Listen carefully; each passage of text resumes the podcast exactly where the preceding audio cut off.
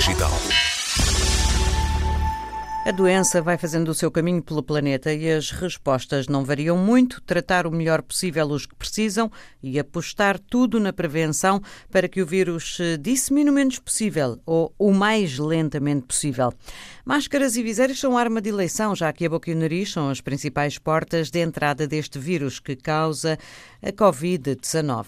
No Djibouti, o primeiro caso foi registado a 18 de março e um centro de treino digital para jovens migrantes deitou mãos à obra, tirando partido da tecnologia disponível no local para fabricar viseiras protetoras para os profissionais de saúde.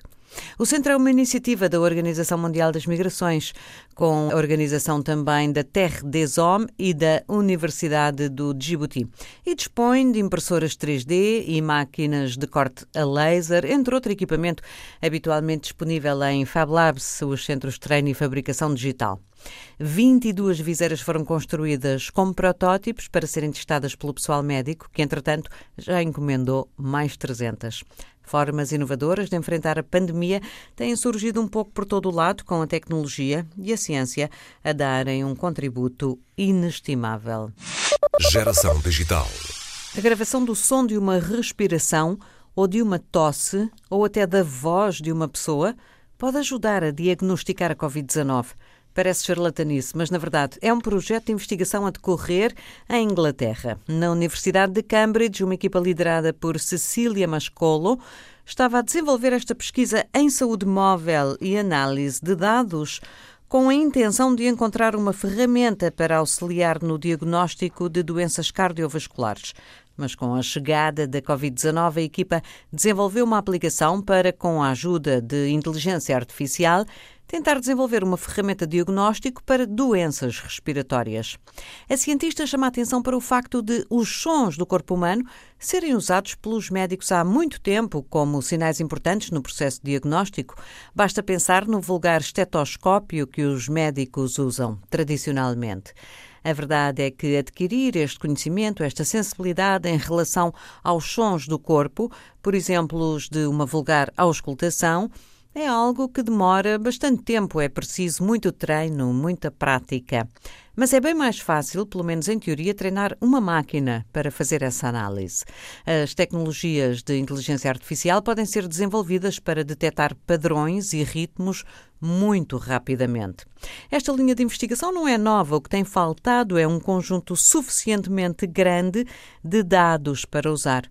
Por isso foi criada esta aplicação, a Covid-19 Sounds, que solicita a qualquer pessoa que queira participar que o faça, quer esteja saudável, quer esteja doente. A aplicação funciona em ambiente Android e existe também um site em covid-19-sounds.org. Disponível também em língua portuguesa. Gravar os sons solicitados pelo projeto é ajudar a desenvolver ciência. Geração Digital. Porque à vida para lá da pandemia falamos ainda de robôs. Robôs e inteligência artificial podem ser os trabalhadores agrícolas do futuro. Um robô deste está já em testes para avaliar a saúde dos frutos e vegetais e ajudar a controlar as ervas daninhas e mesmo as pragas na agricultura biológica. Trata-se de uma máquina e de uma tecnologia pensadas para pequenos produtores que normalmente não encontram soluções tecnológicas para a dimensão das suas explorações.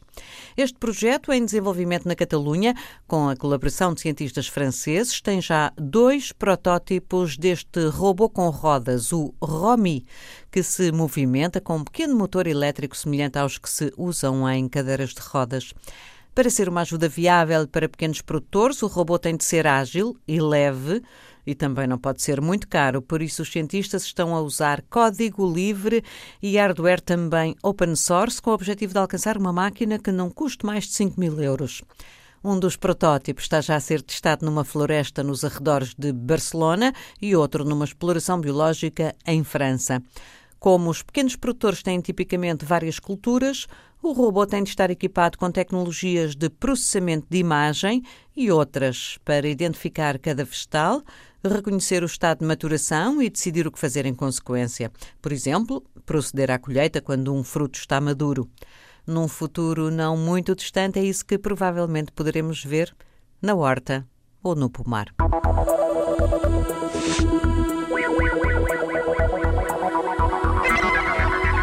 Geração digital.